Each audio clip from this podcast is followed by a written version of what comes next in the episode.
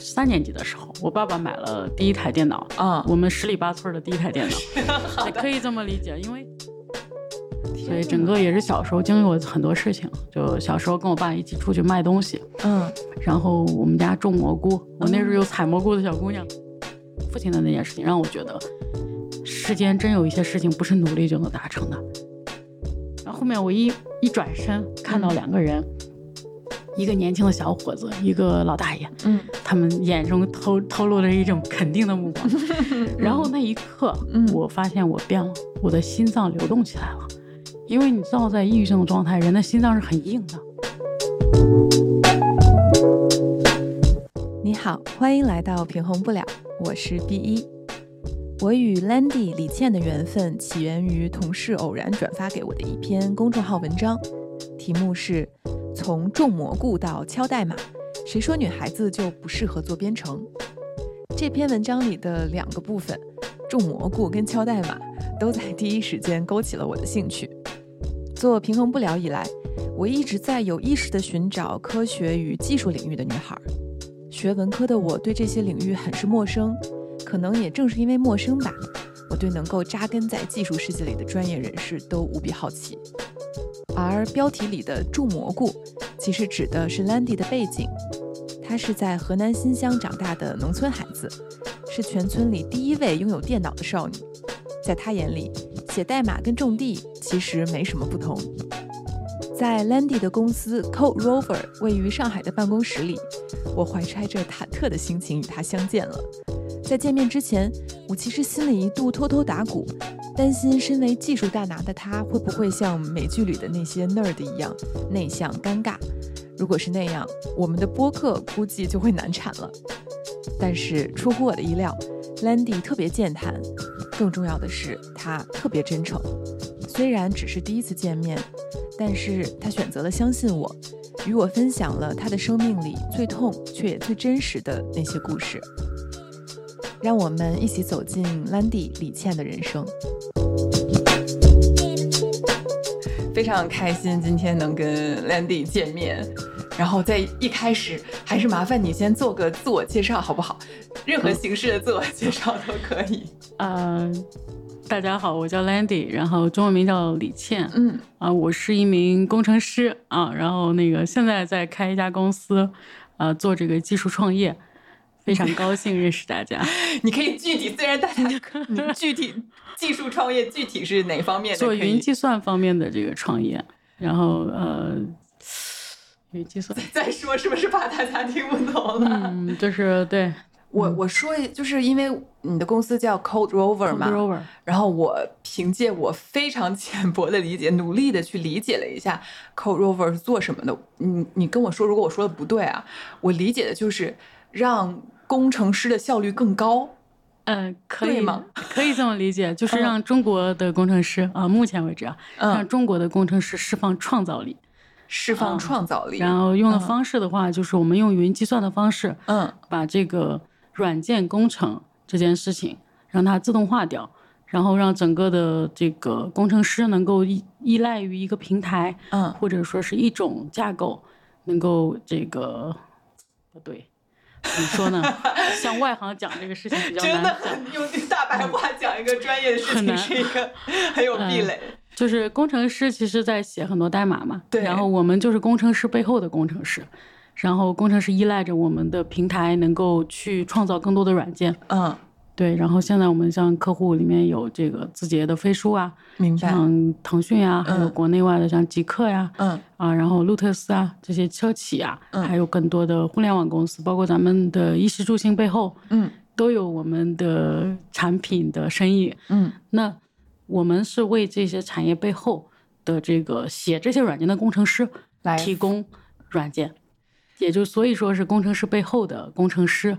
那你的这个创业就是梦梦 Co Rover 这个公司，我看是二零一九年创立的，嗯，对，二零一九年初吧，嗯。当时是怎么会有要创立这家公司的一个一个想法呢？嗯，其实我是很被动的，就是我没有必必须要创业创业，对，嗯。就是其实是因为做到一定的就是做工程师做了很多年，嗯然后自己在最后的一份工作大概做云存储，嗯然后呢，我们面对大规模的这种软件协作，然后遇到了一些困难，所以当时就想，哎，这个我们能不能做成一个标准的产品来提供对外的服务？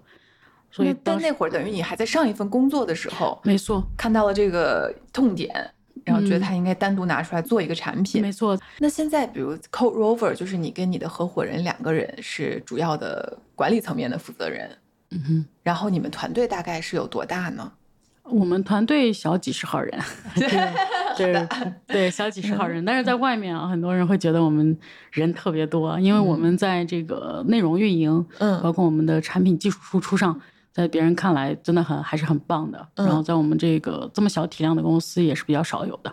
那我今天，其实我今天来，我也是有观察到公司其实女性员工比我想的还要多哎。嗯，其实，在很早的时候做嗯计算机的领域，女孩子比男孩子要多的。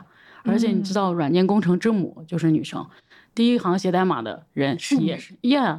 然后天哪，那个我我都不知道。对，就是写代码的，还有就是那个，嗯，OpenAI 的 CTO 嘛，嗯也是个女生。嗯然后其实做真正做工程啊、做技术的这些的，就是在呃过去嗯女生是很多的。嗯然后还有这个 Ada Lawrence 对吧？还有这个 Grace Hopper，对第。一个发现 bug 的人对吧？嗯然后这些到时候你帮我把这些名字你都再发我一下，我一个外行，我觉得我也要重新了解一下对，就是就遥嗯想计算机的过去是女性辉煌过很多。哎所以在软件工程领域，其实一直以来女性的参与度和领导力其实很高的，很高很高的。其实写代码不是一件很难的事情，嗯把代码写好，把架构搞好，这个才是一件难的事情。就是稳定运行的代码嗯才是难的事情。嗯而这块其实女生是有一些优势的，只不过我们看到的现状好像确实，我从我读书到现在没多少个女生是写代码的。就是我们当时专业里面就十几个女生吧，嗯剩下的二两百多个都是男生。就是嗯嗯，你小时候嗯，第一次对计算机这个东西感兴趣是在多大呢？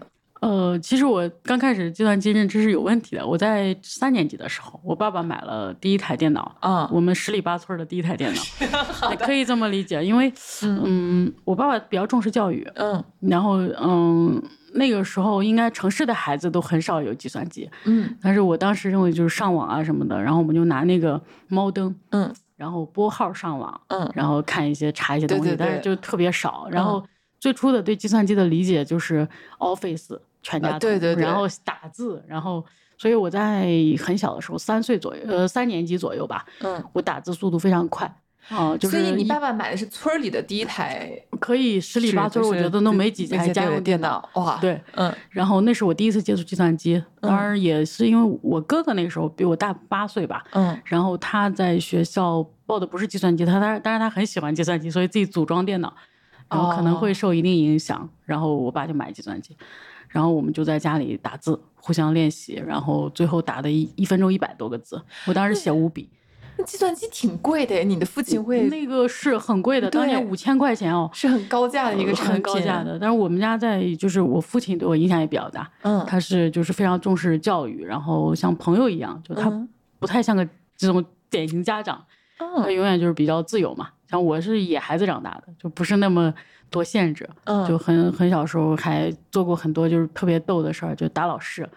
打打然后一打老师，对对对，嗯因为因为有时候在农村的时候，其实感觉出生的时候就觉得你不属于那里，因嗯为呃有些老师素质是有问题的。对，他的就当然说这些话有点政治不正确但实际上有些老师的素质很低，然后专业素养也有问题。是，然后他做的一些事情，就是我觉得我认为有问题，我就会直面。嗯比如说他那个然后收学杂费嘛，嗯然后他收过一次以后发了三个本子，十块钱，我觉得这个就是 OK 吧。嗯又开始收学杂费，又要发本子，我说嗯我不需要那个，然后带领着全班同学，其中有一半没有 就听我的，没有交学杂费，然后他们让叫家长，我爸说。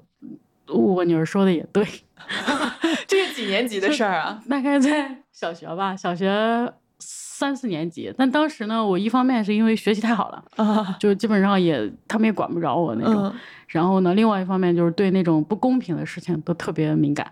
所以呢，所以你觉得不应该收学杂费，然后你就带着一帮小朋友去跟老师，呃，其中有一个不是，其中有一个留习生嘛，嗯，然后我就觉得那个，嗯，不应该做这件事情，然后那个老师一直强迫我们做嘛，嗯，然后他说要不我打老师，我就说那行呀，然后结果 结果上课的时候直接把老师摁在地上了，然后很，就这个事情还挺那个，那那老师后来怎么怎么样怎么样了？后来反正挺没面子的嘛，然后就是他们叫家长嘛，说你这个不能让你女儿这个这么为所欲为，对吧？对对对。然后我爸说，有时候我也管不了。然后哇，然后我爸在家里其实跟我说的是，你觉得正确的事情你就坚持，但是你要对结果负责。所以，你爸爸的教育理念好棒啊！所以从小我很自由，就是谁都管，就可以理解为有点倔强的孩子，就是。为真理而 而存在的那种感觉，所以小时候我就长大，越长大其实越没有那么多的洒洒脱了，有很多规则啊什么的。但你小时候就是成绩也很好，对，但是又很怎么讲，独立思考能力也很强，很有主意。对，然后就学习好，可能老师也动不了你嘛，然后就。小霸王，对，然后就一直以来学习都特别好，然后在学校就离开学校很多年，都还有我的传说，就那种感觉。那你是那种真的就是怎么讲，就是我心中那种真学霸，就是你确实觉得学习这个事儿你也没太费劲儿，没有也其实有些人说你是不是天分好或者智商高，其实也不是，嗯，我觉得可能跟家庭农村出来的吧，从一开始就觉得应该为父母多做点事情吧。然后觉得挺不容易。我们家里三个孩子，三个大学生。嗯，在农村能供出来三个学生很难的。嗯，所以我爸爸呢，以前考大学，然后考上了，但是他也是个孤儿，所以就是没让他读书。嗯，就是没让他去上大学。后来就当老师了。我爸是物理老师。哦。然后当生了我以后，发现这个养活不了家人，就开始从商，开厂啊什么的。所以整个也是小时候经历过很多事情。就小时候跟我爸一起出去卖东西。嗯。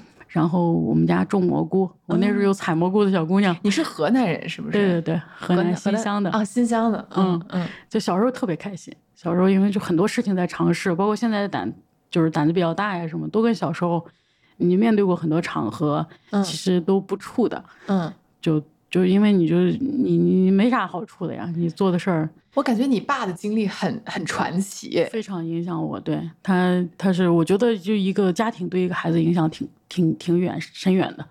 所以他就是他，你你像他本来也是考上大学，然后他是物理老师，后来又从商，然后他对孩子们的教育都是非常开放、自由、平等的一个一个状态。对对对，就是我们家里对孩子，只要他就做，就是做怎么说呢？更多的是让我们变得。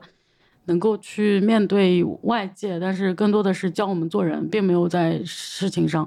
我小时候，我爸经常拦着我不让我学习，为为什么？就因为 我当时喜欢数学嘛，嗯，然后在我们楼上楼下就是那种特别小的楼，就是父母自己盖的，嗯，然后我在楼下晚上十一点钟写数学题，写到就是开心到飞起那种。就做完一套又一套，然后你知道吗？几何，然后做题做到那种很很爽，你知道吗？忘我的那种很嗨，对，很嗨。然后就是我做一件事情，我能把它做到那种出神入化。嗯，就一套问题三套解法，五套解法，做的很开心。然后这也是需要点天分在的。就是其实我是觉得很多事情你不一定喜欢的时候，你去深入进去，你。产生正向反馈，你就会很喜欢。嗯，所以我当时物理其实最不好了，因为物理老师不喜欢我。数学老师应该特别喜欢你。对，因为我在物理课上写数学题，就好的。然后数学总是满分嘛，然后那个物理的话，老师说您的满分有什么好提升的？就我就很不爽他。所以你那会儿写数学题，你爸会阻止你说对他晚上因为我搞到十一点嘛，对眼睛不好，他就经常下来的时候突然袭击。嗯，你可不要学习，你考上大学我可以。供不起你啊！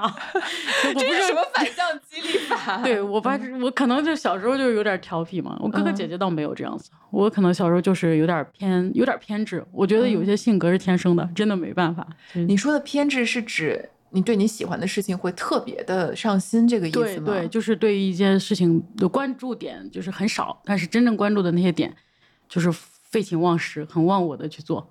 啊，你这个，那这个还。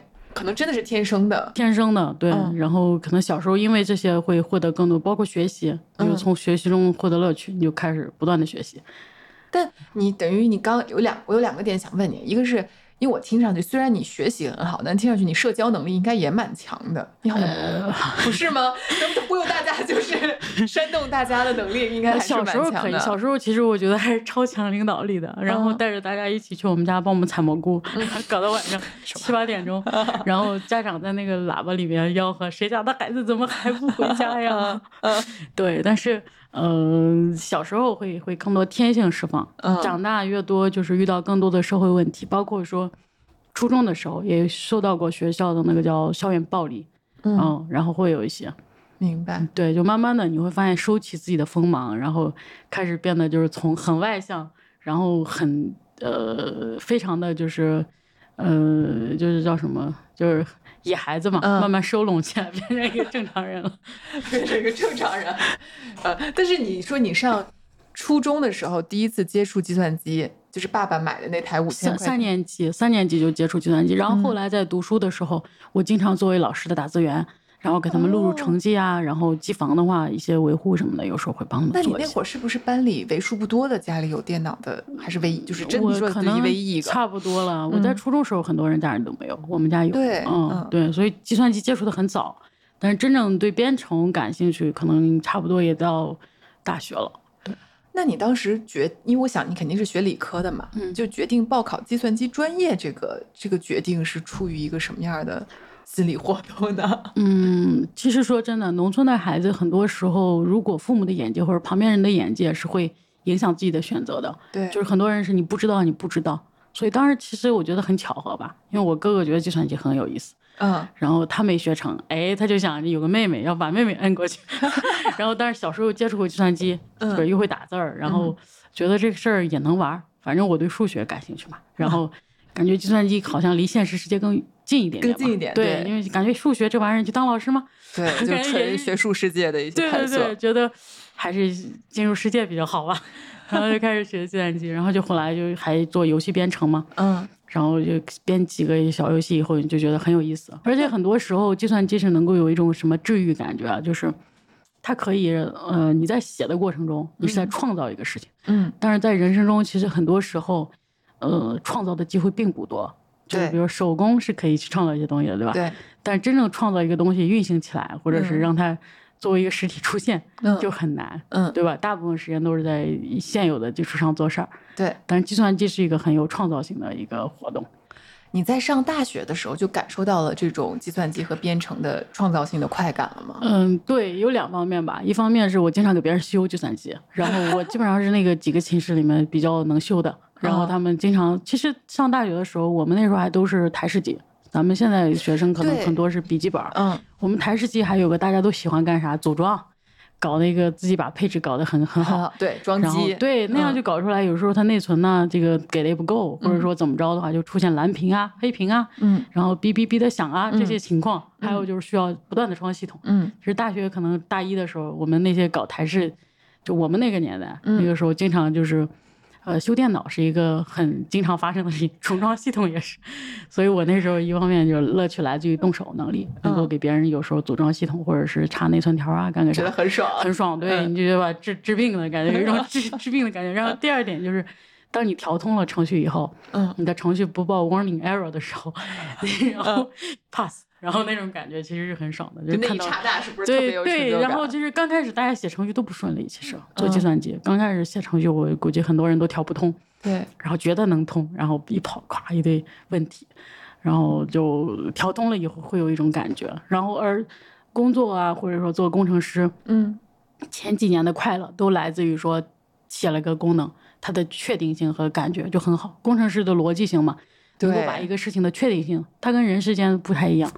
就做是计算机，你输入一，你该回复啥回复啥，该嗯 return 啥 return 啥，嗯就很确定，很安全。这个事儿是很爽的，是不是？是的呀，就是嗯你你做事情的确定性就很爽嘛。但是你有时候你说人打交道跟计算机打交道就不一样，跟人打交道他说是这样，他不一定是这样，他到底啥意思呢？你也不知道是不是？对啊，话里有话，什么话外有对，音什么所以做。计算机其实早年治愈就是很治愈，就是你你写计算机有一种休闲的感觉，就是会非常舒服做一件事情。天哪，你这么一说，我真的，因为我是 就是一个我对于我是一个纯纯的文科生，你刚才说，我但我突然觉得你这么说，确实让我觉得也蛮爽的，是尤其是那个确定性的那个确定确认确定因为性的过人生我，觉得都是很多时候都是把不确定变成确定，嗯，是吧？然后这个过程人才收获了安全感。对，但是写程序这帮兄弟们，我就觉得他的大概率也是前些年至少这种嗯快乐来自于说，呃，并不是我造了个东西给人类带来多少东西，嗯更多是哎，这个事情它有有一说一，对吧？该零零该一一出来了以后，这是一个很爽的很爽的事其实情。对，我觉得你们好厉害！我觉得我对于就是 工程师女生，我真的看到你们，我觉得你们都有一个光环。没有，其实它是工种不同，就做工程师是比较相对我觉得单纯一点的事情，嗯会比做其他行业，我觉得如果真能 enjoy 的话，会更开，我觉得可能会开心一点，因为在逻辑世界里不需要跟人太多打交道。当然，你日常协作还是要的，对，但你做事儿这个本身，嗯。这个可能还是不需要太多的那个，呃，这个对，就你刚刚你一直在说，就是对确定性的确定这件事儿，确实是让我重新的理解了，呃，你的乐趣来自于来来自于哪儿？因为对啊坦白说，对，因为我我不干这个，就是很难去对对，因为文科你知道，其实你一直在研究不确定性，嗯，然后呢，但是文科的无力感来自于你其实研究不出尽头，嗯。就是教授也会告诉你这些不不确定性，它有社会结构的问题，对吧？有人性的嗯问题，有时代的问题，有历史的问题。你就是要研究到底是为什么，对，但是这是没有，就你就知道它没有一个唯一的原因。对，就工程师的话，你输入输出嘛，嗯对。他的感觉比较好，就是他是有尽头的，哦。然后每做一件事儿是有有有这个。呃，有开始有结束的，然后嗯你就会很有安全感。其实我觉得这个，因为人一生很多时候从心理学角度嗯，寻求的就是安全感，对对吧？所以这个我在深究这个领域，为什么 到底是为什么做计算机？有些人可以很喜欢，他的点其实可能在这个地方。像云端，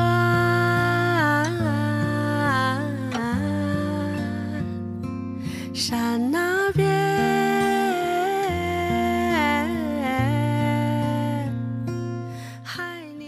为还是很好奇你的一个家庭的教育嘛，就是比如你的父亲说你当时考上研啊、计算机系要去读书，比如他会对你的成年以后的人生有什么样的期待或者什么样的要求吗？我父亲对我没有任何期待，他就是说让我做一个正直的人，就不能够就是对，就是他可能影响更多的是做一个教练的感觉吧，或者说是旁边看着你长，然后也没有大问题，也不会动你，也不会管你，你的爸爸真的太好了吧？对真的是一个从小是很理想的爸爸。也有可能是孩子多，你有两个哥哥吗？我有一个哥一姐一姐姐我感觉嗯就挺多余的，可能到最后他说这个随便管管吧，也也有这种概率。对，就觉得管不过来了嘛。当然，这个更多的我觉得还是一个，就是他自己可能童年也会有一些缺失，所以很多的就是风水轮流转嘛，就是他在他小时候得到缺失的爱，嗯他会在他孩子身上加倍，嗯所以他会更多的自由度嗯给到我跟我的这个哥哥姐姐，所以我们从小还是比较自由的。所以很多人说到童年有很多的这种那这的，嗯，对我来讲，童年真的很开心。我最快乐的就是童年在农村的生活，比在城市开心很多很多倍。你在哪里上的？哪个城市上的大学啊？郑州大学。啊，那不 就是郑州唯唯一的这个最最最好的大学？反正不算理想吧，只能说我失误了。嗯，对，就是也不太好，但是我没有特别在意这个事情，嗯就一直都觉得时间是最重要的嗯。因素，而且家人没有给压力，这个最重要的。那我现在我觉得你的家庭简直听上去健康的有点不真实。嗯、但是肯定也会有一些呃各种各样的事情嘛，所以你看人生就是公平的，就是前面讲的都是童年哈，讲的都是求学之前的这些事儿，都感觉还挺丝滑的，是吧？对啊，很丝滑，很确定。对，很确定。嗯然后这其实我就归结为我的人生的这个前半场，或者说，呃，就是两种社会结构，有一个叫农村生活，然后另外两面人生嘛。那一面我觉得奠定了我的底色，嗯就自己的这种对一件事情的底色和自己的这种底层的认知吧。嗯但是那个时候是无意识的，嗯更多的是一种生命的自由成长状态，没有任何的说干涉或者说反思，对，或者说是内观。嗯更多的时候是哎，就那么干了，反正感觉 就是也挺好的，是吧？嗯但是到下半场就是开始工作了嘛，对，工作搞计算机，这前些年也还好，然后那个时候都看不惯各种公司，因为我的性格吧，就对我看你说你跳槽了好多次，是不？就是是数不胜数，不胜枚举。妈大厂全部撸了一遍，各种炒大厂的 鱿鱼是吧？对，就是觉得嗯配配不上我，然后配不上的点是因为我觉得很多文化就是我我我觉得还是有就是叫什么呃精神洁癖的那种，比如说嗯因为一些事情，比如说之前去那可以随便讲对吧？可以，那个嗯，他那个我就觉得你不想说就逼掉就行，嗯就是黄色文化，我觉得我就挺受不了的，就是哦，那些嗯网上传的是真真的，是真的。嗯然后就是很多这个怎么说呢，让你觉得女性不被尊重，然嗯。后呃拿一些比较人性的东西嗯，去，就人性叫黄赌毒嘛，对，这些牵扯人性阴暗面的东西嗯。去牵制一些人，所以很多时候这些东西我是很敏感的。就是我最积累基础最长的时间，就是在上一份工作。上一份工作，但是我之所以留下来，一方面是那边技术氛围还是很好的，嗯。另外一方面其实是因为家里发生了变故，就我的父亲，然后发生了这个生了病，白血病，哎呀，然后那个时候我刚入职一哎几个月吧，嗯。嗯，然后呃就开始把这个，我就想着那个家里面其实条件也不是很好嘛，嗯。然后我就感觉到自己这个好像得得承载起来了，嗯。然后就开始压力很大，嗯，然后因为白血病不好治，是。就要么移植，要么这个就是化疗嘛。对，然后那个家里面其他人也靠不上，可能嗯。也不是说靠不上吧，大家都都在努力，但是毕竟可能看起来我最有可能、最有概率嗯。在经济上提供更多的支支持，嗯。所以来讲的话，我就嗯拼命的，我也不知道我工资多少，其实、嗯。那个时候就不在乎这个，我我就开始。我不知道在哪一刻啊，我就嗯。说我一定要给我父亲治好病，那就是父亲比如生病这个事情，其实它贯穿着整个我的在上一份工作，几乎几乎，然后很多人也不知道嘛，但嗯是我压力比较大，要把他接到上海去治病，治病。然后一个月化疗费用也很高，很贵的，嗯，然后嗯。花了蛮多钱，然后嗯这个就一下子成长了，就是你的生活主题就在这个地方了。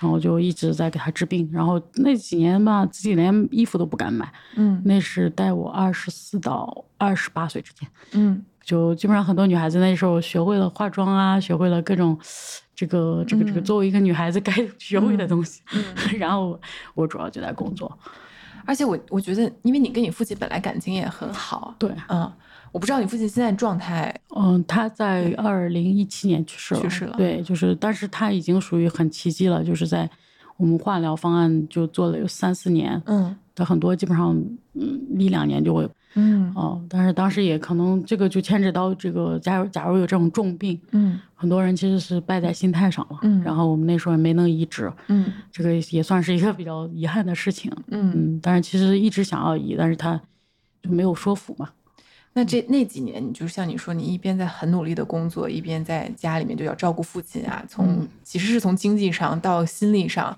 对，非常的压力非常大，大到什嗯。么程度？就是头发在一嗯天晚上就是秃了，后嗯。后脑勺有一块儿整个就秃掉了。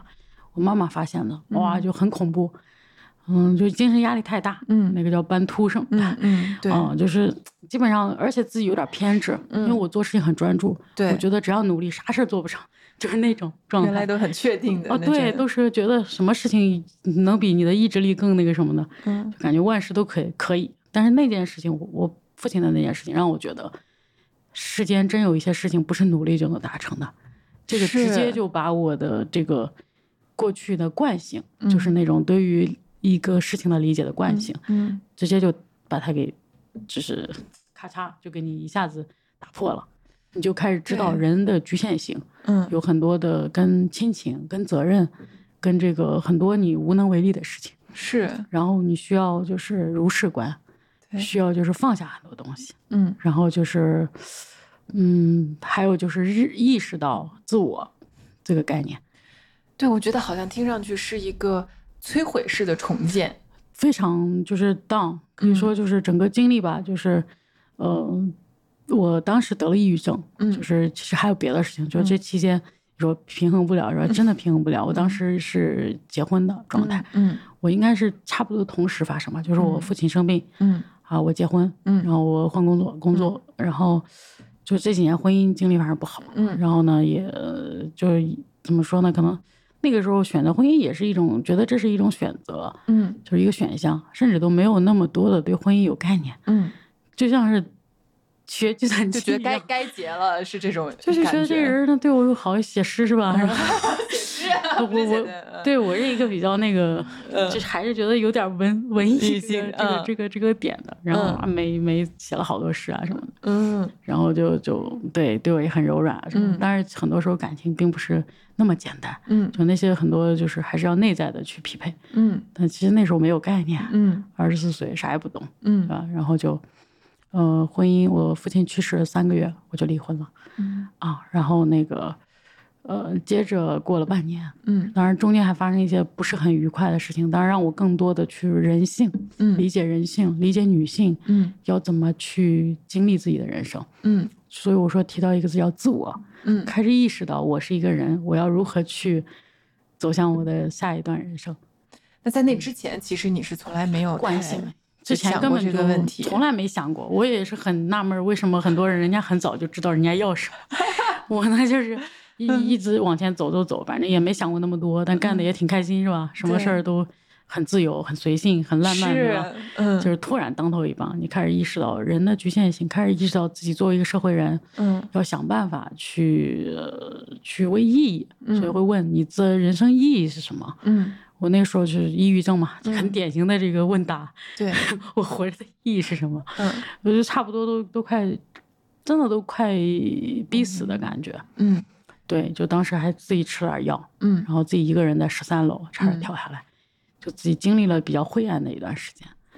那你你你因为这是一七年发生的事情，嗯，然后等于你是一就是一九年开始来进行到现在这一段创业，嗯，那我是一八年底开始筹备吧，然后一嗯七年的、呃农历六月初一吧，父亲嗯去世，然后我离婚应该是在十一月份，所以我有一年时间是在抑郁症和自我挣扎，然后在不知道自己是谁，也不知道自己想要什么，嗯。但是很痛苦，嗯。痛苦在于对于人性觉得这个东西太不牢靠了，嗯。然后安全感受备受冲击，嗯。然后当然事业的话，我还在认真工作，嗯。但其实还是会影响的。对。对，但是你已经做的也做的不错了，因为嗯。沉淀了好几年嘛，嗯。所以在之前公司已经在很多人来看我那状态是最好的，因为不不怎么需要做事情，嗯。很多时候是在定方向，然后怎么去创新，团队嗯。对，就已经到了一个比较舒适的状态。所以很多人那个时候我一创业，大家都觉得我靠，无法想象，嗯就什么勇气让你去。其实创业的唯一几的我的目的，嗯嗯，唯一的目的其实就是开始一种新的生活方式。嗯就是自己需要去按照自己的一些方式去活着，嗯并不是为了说其他的，就是它是一种生活方式。嗯。就创业，我觉得很能完善自我的一个过程。但是，嗯，怎么讲？就因为听上去，就是一七一八年是比较灰暗的一段时间嘛。对然后最终，我想像你说，创业其实是你给自己做出一个选择、一个救赎对一个决定的一个一个方法。嗯，但在当时可能没有想这么多。当时你也有这个意识是吗？就就我必须嗯要自己来做点什么了。当时其实我从抑郁症自己的成这个经历过这个抑郁症啊，我觉得抑郁症只有自救，嗯。很难其他人帮助到你。嗯，然后自救呢，就是解开你那个死循环。是，嗯，然后当时的死循环其实到一个什么程度，就是觉得毫无意义，嗯。毫无意义，做任何事情都无意义。嗯。然后直到有一件事情，一件小事发生嗯。在北京南站，嗯，然后我来的地方。对北京南站那个嗯。我记忆很新啊，就是那个时候我是去呃北京出差，嗯。刚好去看我那个子团队嘛。嗯嗯，下午大概呃晚上了七八点钟，看到一个五六十岁的一个老人吧，也不算老人，五六十岁的一个姐姐呃，大姐。大姐，对嗯，抱着一个孩子，嗯然后她的鞋带开了，她前面就亦步亦趋的走，嗯然后就感觉就要踩到那种，我感觉心突然间就被被触动到了，嗯因为你会想到什么？就想到这个姐姐，她一看就是给他给他家孩子看孩子的那种，嗯，她家一定不属于这里，嗯，一看就是带，一务看就是工人员对，对一看就是那种来这带孩子，然后那个孩子看着整个穿着什么，你能判断，嗯基本上是来给他打工的孩子带孩子。嗯而且是一个人，你就想他肯定，你会想到很多背景，嗯就是他家庭并不富裕，嗯也没有人管，没人送，嗯，很多你会想到很多是，哦。然后看着也有点疲态，嗯就心里有有点酸楚。嗯然后我当时就觉得他的鞋带开了，我得。那我自己呢有点，其实有点社交恐惧的。我对那些陌生人不是很能社交的。嗯然后我在想怎么让他感觉到不唐突的情况下，又能帮他对，因为他抱着孩子，是啊？不是？对对对，嗯然后我就哎呀，就是直接上去先喊，哎，姐姐，嗯跟您说一下那个。我看你鞋带开了，怕这个绊倒啊，我给你记一下，你别、别不好意思啊，我嗯来给你记一下，你稍等一下。我记完以后，我立马撤退，我怕他不好意思，我说没事儿没事儿没事儿。嗯哎呦，他那个眼神里面就是那种，就是被帮助的那种。嗯他因为我当时至少看起来像个小白领嘛，嗯别人会觉得，哎，你看是吧？就是对会有一种感觉嘛。对，然后后面我一一转身，看到嗯两个人，一个年轻的小伙子，一个老大爷，嗯他们眼中透透露着一种肯定的目光。然后那一刻，嗯我发现我变了，我的心脏流动起来了。因为你知道，在抑郁症的状态，人的心脏是很硬的，嗯就是一种收缩的状态，嗯你感觉不到这个世界的流动，嗯你对一切漠不关心。嗯然后就像有人说，在菜市场找到那个抑郁症 治愈的，嗯我可能就是在车站熙熙攘攘，然后你的一个小举动，你感觉到你帮助到了别人，嗯，然后咵一下就对人产生了意义和价对，值，就内心涌动起来了。哇，就那一刻，其实我感觉哦，这如果拍成电影，就是一个 那个画面，我觉得会非常非常有故事，非常美好。然后就一下子就你你就觉得你活过来了。嗯，从那一刻，我开始考虑、哦、，OK，人生可能是没意义的，对，但是我可以创造一些意义。嗯、你这样讲一下，我就很能理解你说，其实创业对你来说是一种救一种自我救赎的方法。对，enjoy，对，而且我觉得，因为你在创业前前也有经历了一些人生的低谷也好，就是一嗯些很扪心自问的一些反思。我觉得嗯好像创业对你来说，它其实不是一个对，就是你可以理解为你到了谷底，已经到谷底了，还能怎样嘛？嗯你就想你成为了这个这个叫什么？你父亲，你最爱的人离你而去，对，然后你这个婚姻呢也没没没搞成，对吧？事业嘛，就是也到到头了，嗯。然后整个你的人生就是没有没有什么，真的是没有什么意义，就到了嗯那个谷底，嗯。你才开始。所以我前面靠惯性，嗯。后面才是开始去认识，开始作为一个独立的个体，嗯。开始自我觉醒，开始想我要做什么。然后我有一个比较有意思的事情，嗯。发你笑话，你看这里，就是，Landy 很 可爱的纹身，这个就有点什么，就是嗯。很多人会觉得、你不你不是这样的人啊。你说 还有这个，这这哦哦哦，freedom，就是哦，就是他会觉得就是你觉得自己好可爱哦，不是就很诧异，就是嗯。你不是这样的人，就有点你就是什么不是有纹身的人是吧？对，就是理论上我应该是比较那种传统的，还是嗯。相对看起来比较传统一点的，不会是像这个什么抽烟喝酒烫头，对吧？这个谁说不准？对，就是然后这个就是当时就是应该父亲那时候比较难的时候了，嗯那个时候我就、嗯就感觉我在为别人而活，活了很久，它不是错或者对的问题，嗯而是开始意识到我得为自己而活。嗯也去活出点儿这个，嗯不能够像一个蚂蚁不同，就是一样的蚂蚁在活着。嗯我得去，反正人生就是一场旅行，反正怎么走，全靠你想怎么想。对我就往前走着走着，所以开始自我意识觉醒，这是自我，这是自由。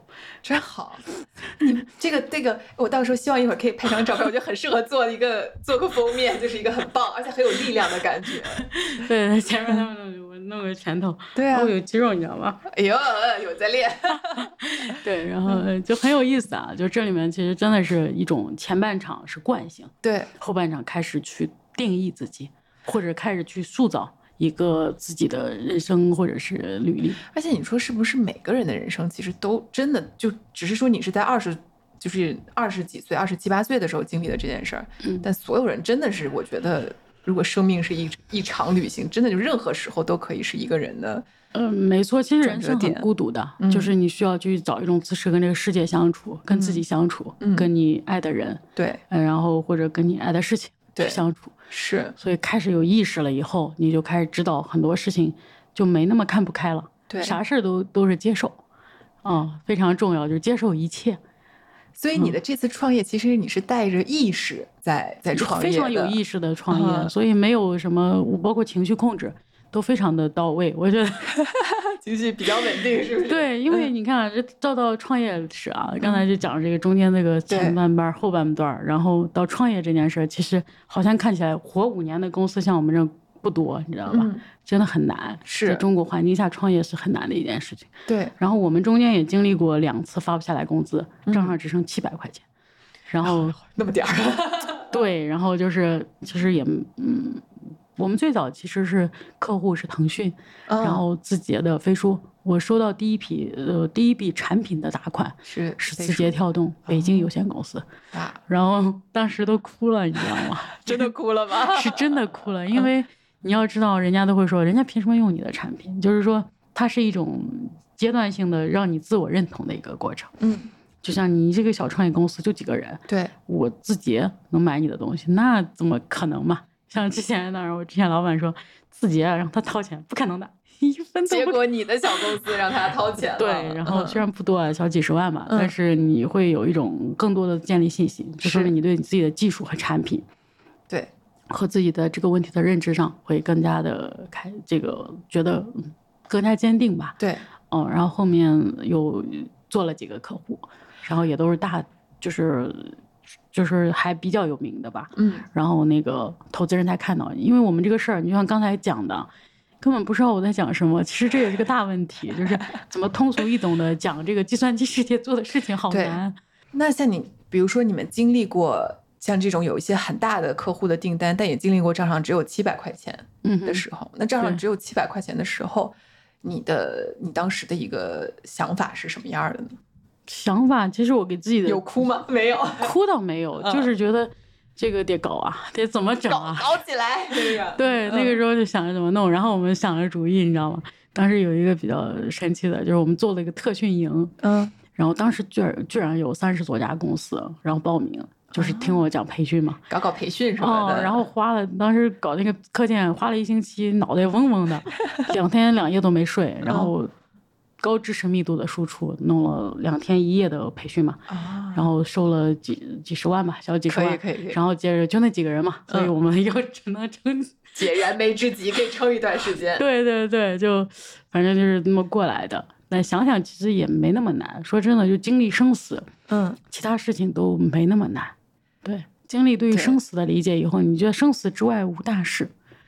对，我觉得你的这个是，就每个人的生命都要经历这些生老病死各种对件，但你的这个创业在加叠加在就家人这件事情之后，它是一个很有趣的一个一个转一个对它是连接关系。没错，嗯没错。有时候在回想，到底是什么在主导，到底嗯人生的这个，就是每一个人，就像很多人说，你长大了就知道了。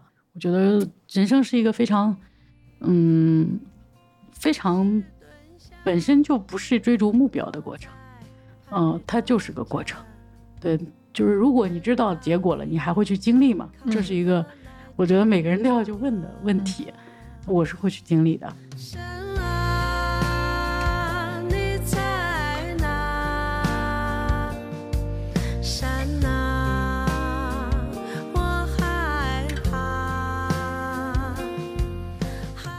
跟你聊天，我有一个很大的感觉，就是说，呃，因为我目目前聊创始人里面，就是纯技术出身的可能没有，就是女性，当然大家都经历都很丰富，但基本上因为你是目前呃唯一一个真的是纯技术出身的，而且我觉得因为你对于你的这个产品的创新，首先有一个笃定。并且你认为这个产品能对社会带来的价值也有一个笃定，然后你是基于这两个前提才做的现在的这个这家公司和你的产品。对的，对的，因为嗯。你在整个创业过程有很多次，其实放弃一件事情很容易，就是你嗯。停下来就好了。对，但是坚持一件事情，其实如果没有真正的内心的驱使、嗯。内驱，嗯或者说你的内因驱这种这种驱动力，你是很难坚持的，因为有很多困难，嗯对吧？你面对客户的时候的拒绝，嗯。你面对你这个现金流啊各方面的压力，对吧？对。面对这个产品创新或者是其他的问题，你都会有退缩的。嗯对，然后包括之前发不下来工资，你嗯肯定都会退缩，都会想到，因为人是触发到安全感的问题了嘛。嗯然后你会肯定会有退缩或者怎么着，嗯但如果没有坚定的想法，或者说你认为一件事情真的值得你去那么做，嗯，你是不会坚持那么长远的。对就是你放弃立刻就可以停掉的。对，我就想说，就是嗯，怎么讲？就是说，首先是一个是要启发更多的女孩子。就是说，了解、关注这个领域，然后，容易现在其实有越来越多女孩也在学习编程嘛，其实这嗯也是一个大势所趋。但知道就是说，不仅学了这个技术，除了进大厂，除了当码农，其实也可以去创业，去实现真正的创新驱动的一种自我实现。我觉得大家应该更加的 open mind，把嗯自己打开，然后嗯去寻找自己的热爱。嗯然后技术是一个很好的方向和方法嗯。去跟这个世界打交道的，然后嗯。也非常有意思。嗯。所以其实能够做技术的人，我觉得都就是其实是很幸福的吧。嗯因为就像你做就是做艺术的人也是很幸福的，嗯，就是对很多那种无用的东西吧，它都是挺幸福的，就是看起来无用，但是它能滋养心灵。我觉得技术也是可以滋养很多东西。而且它能让你专注进去的事儿，我觉得都是很很幸福的。没错，没错，就是能够找到自己的那种专注力所在，其实都算很幸福。所以我觉得年轻人应该多尝试，技术是一个特别好的一个路径，可以去感受它，对吧？去试它。比如做技术，其实它就是一个很公平的一个，没错，它甚至是一个更好的路径，就是不需要去考虑性别，因为代码上又没有写是没错，female male，对，对，它不是对，不像很多其他工种可能是外显的，你的这个呃性别是它会显现出来，比如说商务什么谈判，它会有一些性别因素蛮影响的。但技术就是我藏在背后，我只要写得好，我就可以被看到，我就我的代码就能产生价值，真的很爽，对，是很爽。所以就是你做程序做久了，你发现就不想跟人交流，不想说话，我就想让我安静的写会儿代码，嗯行不行？就那种感觉，所以就做到一定程度。我当年做工程师的时候，到后期就不会说话了，就是 写在搞事情搞得很开心，然后别人就是有时候是傻傻开心嘛，嗯就就很多工程师他会因为他做的一个东西啊，就很、就跟你在那儿，哈吱吱的，其实没多大点事儿，嗯嗯，但他会很在乎。对，所以我觉得，嗯，就是因为对对，我就很开心，我觉得就印证了我的一些想法，但也是让改变了我的一些想法。就其实嗯我觉得技术创新的创业其实是。啊、每个人都可以实现的，就是说，首先这个事儿是不是那么遥远的？其次，对它就真的挺幸福的，是有一种真切的幸福感。对对对，嗯，还有就是你还有你有一点也是让我就很好玩儿，但是被一些人做做标题，就是你你好像有说过说，如果有一天你不写代码了，嗯你的一个理想是要当一个农民，就回回归土对地。对对对，因为我其实对于教育还有农业特别感兴趣，就是我从小其实我我我我我觉得我挺踏实的，嗯踏实感来自于什么？我经常问，就是过去的人生底色是在农村长大的，我十几岁都是下田啊什么的，嗯我也很喜欢那个过程，因为春春播嘛，秋收对吧？嗯春播夏长，秋收、冬眠，是也是很有它是一个什么？是一个自然规律。对人生我觉得也是个自然规律，嗯就这种自然规律让你有一种踏实感。我觉得我们要跟自然去连接，嗯。然后呃，所以像种地，我其实很多人说啊，种地很苦，就种地对我来讲很滋养，就像写代码一样。嗯。我就有时候说种地，我做的写代码也是一种种地，嗯就是非常的踏实，它的一种感觉就是一年四季，然后符合规律，它不会说突然说春天了，然后直接到冬天怼过去，不会的，嗯。它就是要有一定的耕耘，有一定的休眠，有一定的这种沉寂下来的这种沉淀，嗯也有喧嚣，嗯然后有很多的元素组成，才是完整的。嗯所以它是给我更多，其实这种，嗯，就是大自然给你带来的东西。